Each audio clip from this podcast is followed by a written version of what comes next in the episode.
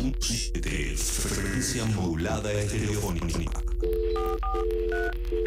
Si tuviera que, que reducir la imagen del sistema capitalista, entre otras muchas que se podrían elegir, pero por elegir una, cómo es que actúa, es como la rueda de un hámster. El hámster se despierta, está la rueda y empieza a moverse. Eso es el sistema capitalista. En este momento hay millones de personas en todo el mundo, muchos millones, que quedaron como salidas un poco de la rueda del hámster. Algunas esperando que vuelva a funcionar y otras, sobre todo los sectores más marginales, en una situación mucho más compleja. Pero nuestro sistema capitalista está siendo reemplazado en este momento o hay planes de reemplazo por algo distinto. La tribu.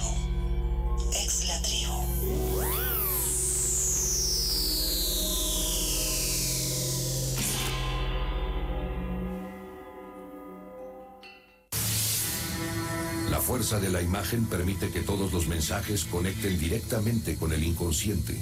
Modifican la percepción de la realidad con elementos audiovisuales y generalmente no se trata de provocar reacciones reflexivas o de producir material con fines artísticos.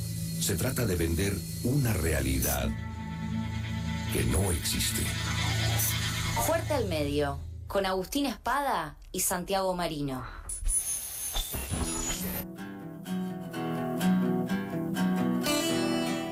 Minutos pasan de las 3 de la tarde, seguimos en vivo en eso que falta por FM La Tribu y llegó el momento del clásico, uno de los clásicos del lunes, ya con una inmunidad, de rebaño consolidada. 75% de este equipo está eh, con una respuesta inmune apta para enfrentar lo que queda del COVID-19. Estamos hablando de Santi Marino y Agus Espada, recientemente vacunados, los saludamos a distancia y les decimos buenas tardes.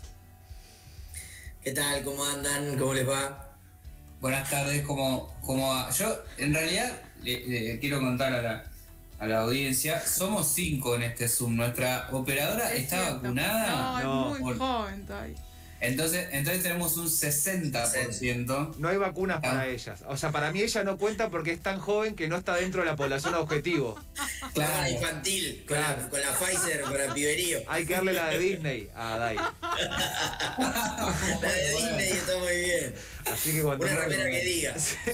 Pero bueno, cuando salga la de Disney la vamos a incorporar a los asados. Por ahora todavía no le tocó, así que sigo sosteniendo que el 75% de la población objetivo, ahí me corrijo un poco, de este equipo está eh, vacunada. Muy bien, Nosotros muy bien. le decimos a nuestra compañera operadora que con Agustín no nos hacemos cargo de eso que está, que está diciendo el aire Ale. ¿eh? No, no, me hago cargo yo, lo firmo, lo firmo. Bueno, ¿cómo, Bueno. ¿cómo andan? ¿Qué vamos, ¿Qué vamos a abordar hoy desde Fuerte al Medio? Vamos a hablar de televisión. Hace rato que habíamos dejado el televisor apagado en Sí. Fuerte al Medio, o lo teníamos prendido mostrando otras cosas, y vamos a hablar de televisión haciéndonos cargo además de, de- de un tema que se nos metía en la previa de Fuerte al Medio. Hemos llegado a apostar por quién iba a ganar Sí. Masterchef Sí. y este, se nos murió de nada ese, ese episegmento.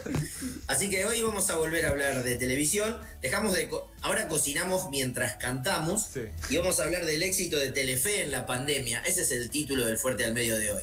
Sí, que podría ser también qué tarde que cocinás Santi, ¿no? Porque si cocinás a las diez y media de la noche cuando arranca la voz, este, estamos con horarios cercanos a las vacaciones de verano con amigos. Bueno, e- eso me dicen mis vecinos, sobre todo los domingos, que es el único día que arrancamos bien tarde y una y media estoy prendiendo el fuego.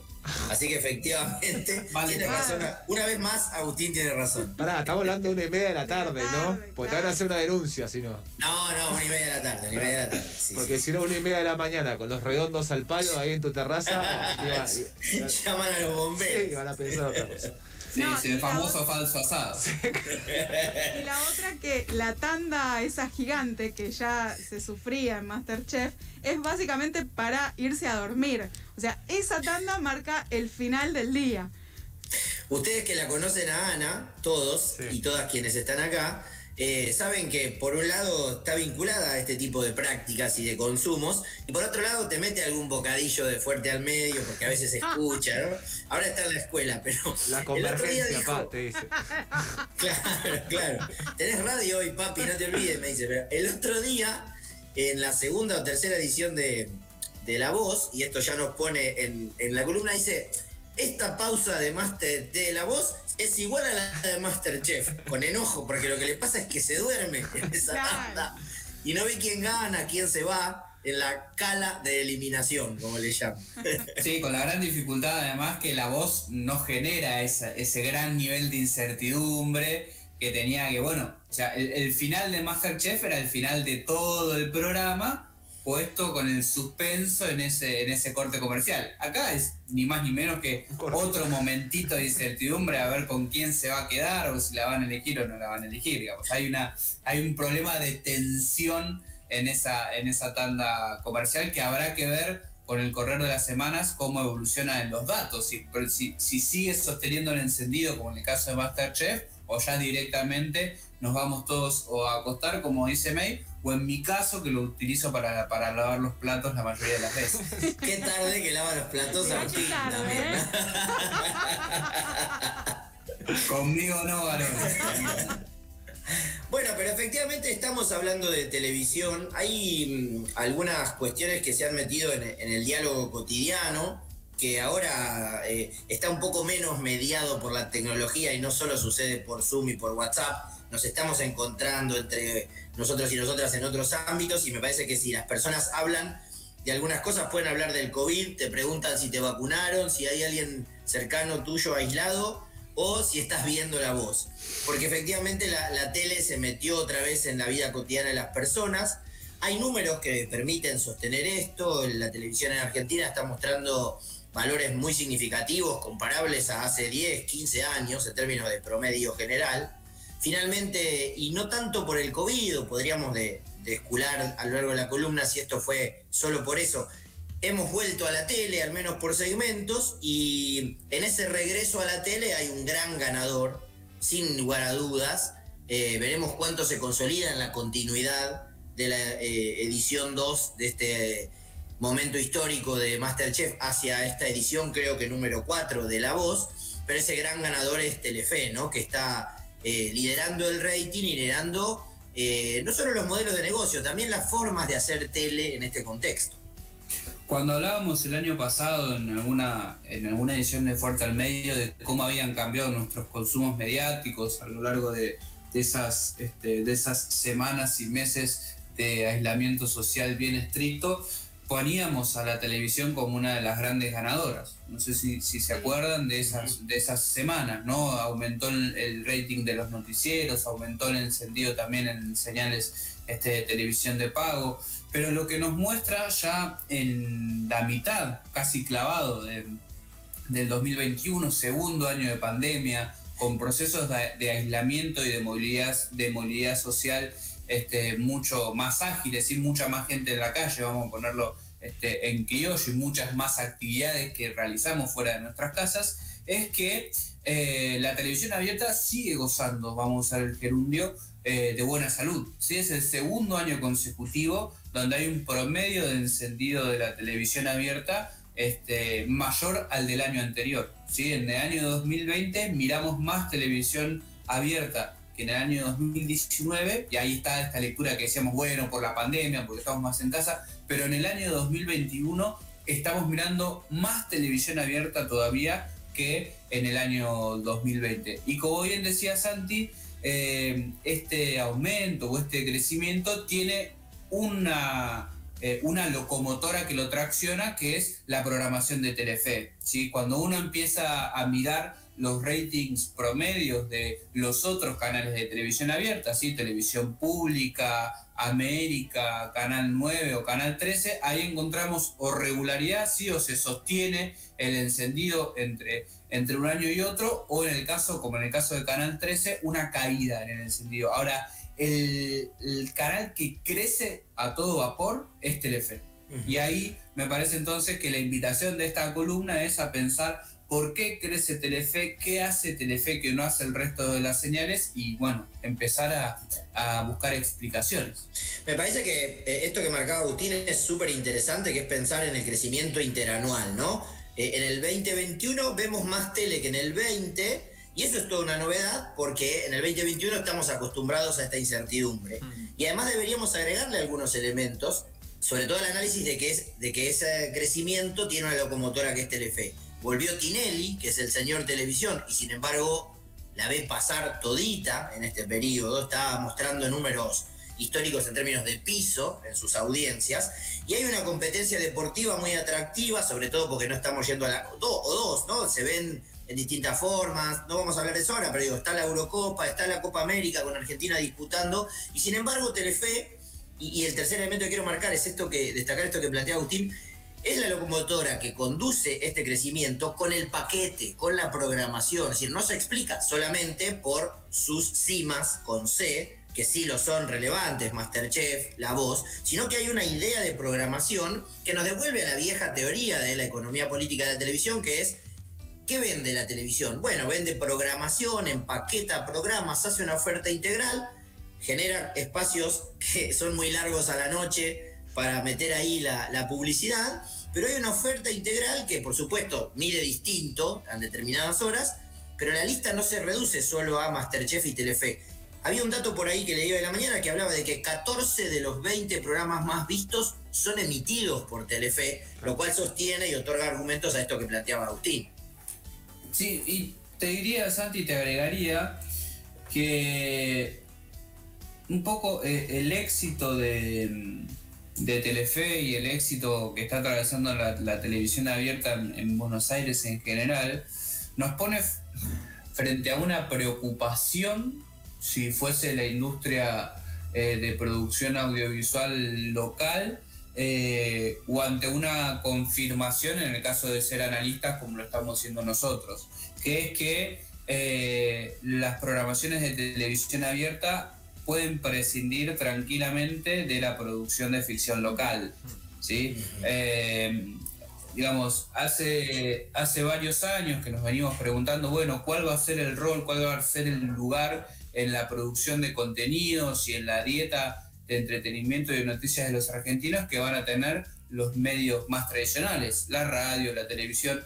Y muchas veces nos encargamos de decir, cuando hablamos de la televisión, que este, claramente se van a enfocar en las noticias, en los magazines de entretenimiento, ¿sí? en los programas de piso, de debate, de charla, eh, a la vieja usanza de los magazines de radio y por último también en los eh, deportes. Casi siempre en esa, en esa discusión obviamos los realities, ¿no? que ahora nos vienen a, a sopapear en la cara para decirnos, che, vieron que este, nosotros somos un poco la llave del éxito de estas cuestiones. Eh, y me parece que esto, este año y medio de pandemia muestran la consolidación de este modelo de programación que eh, toma a la ficción como un elemento lateral, colateral y de bajo costo de inversión, como en el caso de Telefe, que compra latas de producción este, extranjera y que se consolida con muy buenos números. Y va a costar mucho, desde mi punto de vista, eh, que se vuelva a invertir fuertemente desde un canal de televisión abierta en ficción, teniendo en cuenta los resultados que se consiguieron durante la pandemia. Sí, este, esto que marcás, Agus, es muy interesante por muchas razones, se me ocurren dos. Eh, la primera es que además esa presencia de los reality eh, vino en esta segunda, tercera generación, no lo tengo claro. Digo, si Gran Hermano en el 2001 fue la primera y después tuvimos otros, en este momento, en cualquier caso, eh, con un modelo de negocio nuevo, porque no es la ilusión participatoria de que seas vos con tu teléfono eh, el que decida, pagando tres pesos masiva en el uno a uno, quien continúa. Acá se está financiando de otro modo, podemos hablar dentro de un ratito cómo, pero no es es el mecanismo. Hay participación, comentario, discusión en todos los spin-offs que generan estos programas. Digo, la voz o Masterchef parece no poder verse sin Twitter, pero no tiene nada que ver cómo se vende con cómo se comenta y qué hace la audiencia con eso.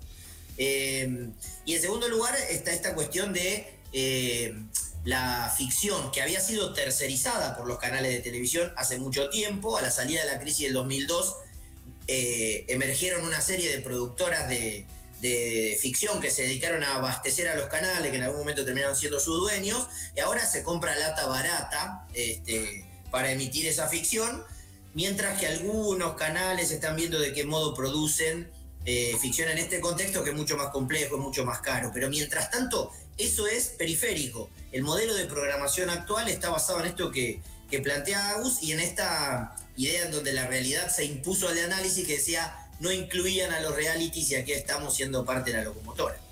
Sí, porque si nosotros miramos los números, lo que rompe cualquier medición en los últimos 5, 6 o 7 años son los números que marcó Masterchef en su edición Celebrity 1 y 2 y lo que hoy está marcando este, La Voz, que más allá de partidos de fútbol, como pueden ser los de la selección argentina, por ejemplo, el fin de semana, donde hizo por encima de los 20 puntos en la televisión pública, superar de manera constante y estable a lo largo del tiempo los 20 puntos de rating en televisión abierta es algo que no veíamos hace mucho tiempo y que hoy Masterchef y La Voz lo consiguieron en Telefe, como ya lo habían conseguido Bake Off los domingos por la noche en la programación de Telefe también. Ahí, Sí, eh, y el- perdón. perdón, di- dale, dale, dale. No, no, pero en relación a la ficción, esta enlatada que pone Telefe, eh, Doctor Milagro. eh, Ahora Doctor Milagro, Doctor sí. Milagro, que, que también le va muy bien en números, pero que quizás también el año pasado o el anterior, ¿se acuerdan que nos reíamos un poco eh, en relación al canal de las latas, que ponía cantidades de novelas, ficciones de diferentes países y que la verdad que no tuvo demasiada repercusión a nivel números. Quizás ahí la pregunta es si esta lata eh, tiene éxito básicamente por el arrastre de Masterchef. Yo no, no encuentro que sea este, una consecuencia del éxito de Masterchef. Sí encuentro que claramente hay una pantalla caliente, que es la de Telefe, que tiene un piso alto para cualquier cosa que ponga.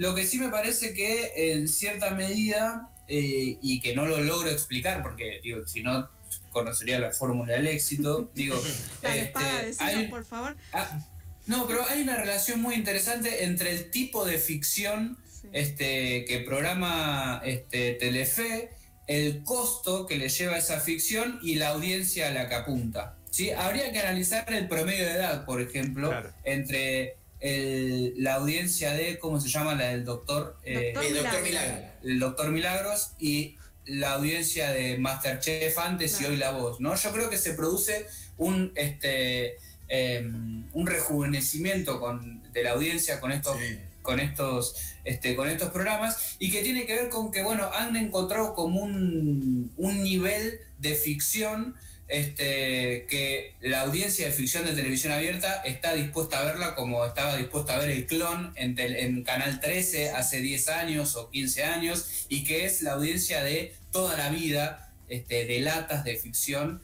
de la televisión abierta y que Telefe se ha instalado así como en una especie de curador de esas, de esas latas. Sí, es particular porque nosotros que estudiamos economía política de la comunicación en distintos sectores, eh, siempre tenemos a mano la pregunta de quién es el dueño, ¿no? ¿Quién es el dueño de este? ¿Qui- ¿A quién le vendió? Y si vos te fijas en la trayectoria de los canales de televisión abierta, privados, privatizados en el 89, que son el 11 y el 13, que mm, son los que han liderado y disputado durante muchos años los niveles de audiencia, hay uno que cambió de manos varias veces y otro que desde el 89 está en las mismas manos. Y sin embargo hay uno que tiene identidad, esto que planteaba Agustín, ¿no? Cuando vos prendés Telefe, sabés lo que te vas a encontrar. Más allá de que el año pasado era Moisés y este año es el Doctor Milagro, ahí hay una lata barata que interpela a un tipo de público y por supuesto la relación económica es fenomenal. Y a las 10 de la noche hay un reality instalado, bien manejado, además descubriendo el vínculo entre la programación horizontal de la semana con el domingo. O sea, lo que pasa en la semana se termina resolviendo el domingo. Antes en la programación de televisión abierta estaba bien dividida. Una cosa lo que pasa de lunes a viernes y otra lo que pasaba sábado y domingo en los canales TV en Argentina. En Brasil esto no es así. En Brasil las novelas se dan hasta el sábado, por ejemplo. Eh, y Canal 13, que está en manos del Grupo Clarín desde hace muchísimo tiempo, que tiene el mismo gerente de programación desde hace muchísimo tiempo, está cambiando mucho porque tiene que manotear y tantear a ver si encuentra esa identidad, ¿no? tengo unas, unas, algunas eh, afirmaciones y unas preguntas también. Afirmaciones digo en términos de, venimos charlando muchas veces el consumo, digamos, de medios, de información, de noticias en diferentes soportes. Y la primera cosa de sentido común que me sale es decir, bueno, tiene mucho encendido porque efectivamente no podemos estar todo el tiempo bombándonos con noticias del COVID y a las 10 de la noche elegís ponerte, digo, algo que te distraiga un poco y que te saque completamente de una situación de que estamos Dame esa atravesando. falopa. sí. Claro, dame a 10 famosos cocinando una torta Sí. que me, me desenchufa un toque. Entonces digo, Eh, bueno, Ale, una cosita sola, Sí. perdón. El casteo de Masterchef es excelente Claro, para eso. sí. Excelente. como producto artístico está muy bien pensado, digamos, ese momento, cómo se elige, toda la situación. Ahora lo que pienso es, aparece Tinelli con un formato similar en términos de desconectémonos y pongamos a X cantidad de personas famosas o no famosas bailando. Y la, y la comparación en, números de un producto y el otro es abismal. Entonces digo, no solamente está pensado como, bueno, un pasatiempo, sino que quizás ahí es un poco más lo que dice Santi, es el formato está exprimido al mango para que, o sea, para que efectivamente te den ganas de prenderlo, porque si no estaríamos viendo capaz que continúe una competencia un poco más Claro. eh, pareja y es abismal la diferencia que hay entre una cosa y la otra. Ahí yo eh, tengo una idea que por supuesto habría que estudiarla, y para estudiarla habría que preguntarle a las audiencias más que analizar la oferta o entrevistar a los directores de los canales. Y eso sí que sale caro. Sí, sale muy caro. Pero que tiene que ver con que la programación de Telefe, en este caso, al momento de competir con la de Canal 13, es una programación no conflictiva en el sentido más amplio de la palabra. Totalmente. Eh, Showmatch es un ciclo que tiene muchos años en pantalla y que se ha hecho este, visible en muchas ocasiones por conflictos entre sus participantes, porque se bardean entre los participantes o porque el jurado bardea a alguien. Y si uno ve, este, vamos a poner el caso ahora, la voz, ¿sí? Hasta el más perro cantando eh, el jurado le dice no te rindas, vamos por más, este es el principio. Sí, o sea, hay como un aura de no malas noticias, no, in- no incomodar, salvo por el lado de la emoción positiva, ¿no? Digo, porque eso le llegó a uno este, a su fibra más íntima. Pero digo de, vamos a ponerlo en este sentido, como de, de- de hacer un puente, ¿no? Este, eh, con, con la audiencia. Si lloramos, y la pantalla Que sea con. Boy Olmi haciendo, si lloramos, que sea con Boy haciendo un churrasco, por ejemplo. Exactamente, exactamente. Y por el otro lado, la pantalla de Canal 13 me parece que eh, es una pantalla que además de conflictiva en su, en su producto estrella, que es Showmatch y el Bailando por un Sueño, es conflictiva y grietera ¿sí? en el resto de la programación. Sí, que es lo que por definición no hace Telefe. No lo hizo durante el kirchnerismo y no lo hizo durante el macrismo y en el albertismo parece que factura muy bien eso también. Digo, Sí. perdón, perdón Santi, hace cuatro años que Telefe lidera el encendido de la, este, inalterablemente de la televisión abierta y cada vez con más distancia. Me parece que hay algo más que Masterchef y La Voz en esa imagen de marca que se impone como líder indiscutida en la televisión abierta de Buenos Aires. Sí, voy a subrayar lo que decía Agustín antes de escuchar tu pregunta, Ale, que tenías afirmaciones y preguntas.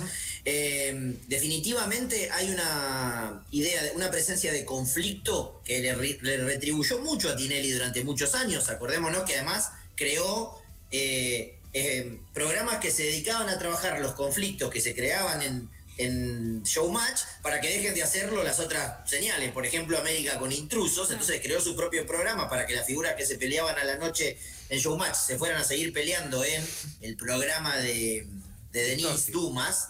Eh, y, a- y la pantalla es beligerante porque el grupo es beligerante. En cambio, en los jurados de Masterchef y de La Voz, no vemos esa beligerancia, vemos empatía, vemos personajes recontra televisivos, súper atractivos para la tele. Lo fue Martitegui, lo fue eh, Donato y lo era eh, eh, Betular. Betular, eh, porque además de convertirse en memes y en stickers de WhatsApp, también eran súper televisivos.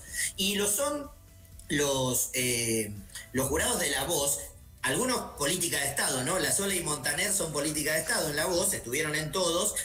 Eh, Lali es... Te estaban durmiendo con, el, con los escenógrafos. Claro, que estaban ahí. Y, y Lali y los hijos de Montaner son una, una búsqueda de ese público que está en las redes, que mueve millones eh, con sus canciones en las redes, pero que también son televisivos, o sea, son, son de verdad televisivos. Ahí hay una evolución de género, si querés, el cambio de, eh, no me acuerdo ahora el nombre de- del cantante que tuvo denuncias por maltrato a mujeres y que era jurado, Axel, Axel, Ah. sí, que es- ocupaba el lugar de Lali y Miranda reemplazado por eh, Maui Ricky, pero donde uno ve que, como decía Agustín, tratan mejor a los que no entran que a los que entran. es interesante, ¿no? Pensar en, hay una, hay una lógica ahí. Uno podría expandir la idea, pero solo porque estamos hablando y no hemos ido a analizarla. Eh, hay una capacidad de medir la temperatura social que no quiere conflicto ahí donde no es necesario, darle un poco de sosiego. Claro. Son las 10 de la noche, no me alcanza la guita pa- a- para fin de mes, estoy en pandemia hace un año y medio, me vacunaron recién o no sé cuándo me van a vacunar a mi mamá. Entonces dame un poquito de sosiego y ahí hay una capacidad eh, que, que el canal está leyendo, pero como dice Agus, de largo plazo, van cuatro años, o sea, los últimos dos, si no saco mal la cuenta, de macrismo y este año y medio que va de- del frente de todos. Y en el resto de la programación de Telefe, ¿qué pasa? Los Simpsons, Los los sábados a la tarde todavía. Bendito sea esa decisión Ah. artística de seguir poniendo los Simpsons los sábados a la tarde, por ejemplo. Otra política de Estado. Otra Política de Estado. Sí. No, pero además, si uno, si uno compara los magazines de interés general, Sí. que puede ser el de, el de Verónica Lozano y el de eh, Florencia Peña, eh, también hay una clara diferencia eh, de tratamiento de la realidad cuando uno tiene que mirar, por ejemplo, al, ma- al magazine de Mariana Fabiani en Canal 13. Claro. ¿sí? O al programa de Fantino o el ex programa o el donde estaba antes Mauro Viale en América. Sí, digamos, hay un tratamiento diferente y hay un tratamiento que no es únicamente informativo y que tiende a distender, ¿no? Eh, si, uno, si uno mira, este, yo durante la... eh, durante los primeros aislamientos, de las primeras semanas de aislamiento, le presté mucha atención a- al programa de Verónica Lozano como producto, eh, y el tratamiento informativo que se hacía era como muy eh, empático, ¿no? Me parece que esa es como la palabra, cuando no hay otra cosa que, cuando la realidad se impone, un tratamiento em- empático y cuando se puede mechar esa realidad más informativa, más coyuntural, con una entrevista con la participante de La Voz que se viajó de Santiago del Estero y quedó afuera, pero le dijeron qué lindas trencitas que tenés y hacemos una nota sobre las trencitas, se hace, ¿sí? Para, para distender. Incluso pienso también que se puede, eh, se pudo diferenciar la señal de la figura, por ejemplo, del, noti- del noticiero de Ah, Cristina, Cristina Pérez, Pérez. que digo que muchas veces sí va al choque y es eh, meme y sticker y corte de video en Twitter, como quizás más el formato Canal 13, Clarín, digamos, como el ataque a. Digo, y se, se, se desapegó, se diferenció de la figura de Cristina Pérez, que es la conductora del noticiero de la noche, digamos. Sin embargo, Telefe no queda como manchado, entre comillas, con esa con esas op- opiniones. Sí, sa- sabés que lo pensaba, Eh, porque efectivamente hay un lugar en donde Telefe se deja, porque Telefe lo ve, que Cristina Pérez además firma columnas en otros medios con esa beligerancia contra este gobierno. Eh, claramente la, empresa lo conoce, es consciente de esto. Hay una eh, eh, pareja de conducción de noticiero muy consolidada, otra política de Estado en Telefe que lleva tantos años. Los herederos de, de Mónica y César, pero de la otra vereda. Exactamente, que además hasta hace unos años jugaban con esta supuesta historia de amor y que Cristina y, y Barili, eh, y que sin embargo eso puede suceder y queda encapsulado, me parece a mí, ¿no? Es la figura de Cristina Pérez, ahora firmando notas o editorializando también en el canal, pero no es, no es Telefe peleándose con el gobierno, ni el noticiero de Telefe, que tiene su especialista o su columnista de política en Reinaldo Siete Case, que tampoco parece ser uno de los que toma postura muy marcada de uno u otro lado de la grieta. ¿no? Todo hace una programación, o al menos no eh, como otros periodistas, digamos, no estoy diciendo que sea ecuánime. Eh, me parece que, lo que planteaba Agustín cierra esta idea, que es, bueno, hay una configuración de una programación, una oferta integral, en donde también está puteando, tirando piedra a Cristina Pérez, y está el médico especialista en la cuestión diciendo, bueno, nos vamos a vacunar, vamos a calmarnos. Pero además eh, estamos eh, en un momento, estamos para cerrar la columna, pero seguramente haremos otra, porque nos queda por delante además a, a plantear que esto es negocio. O sea, esto además a Telefe le rinde económicamente. Le ha resultado un negocio muy significativo, más allá de lo incómodo que resulte que la pausa de las, 11, me- de las 12 menos 20 dure 22 minutos. eh, y además que al otro día vos sabés que eso va a pasar y sin embargo seguís ahí. Y esto le rinde económicamente en un momento donde la industria de medios atraviesa una crisis significativa.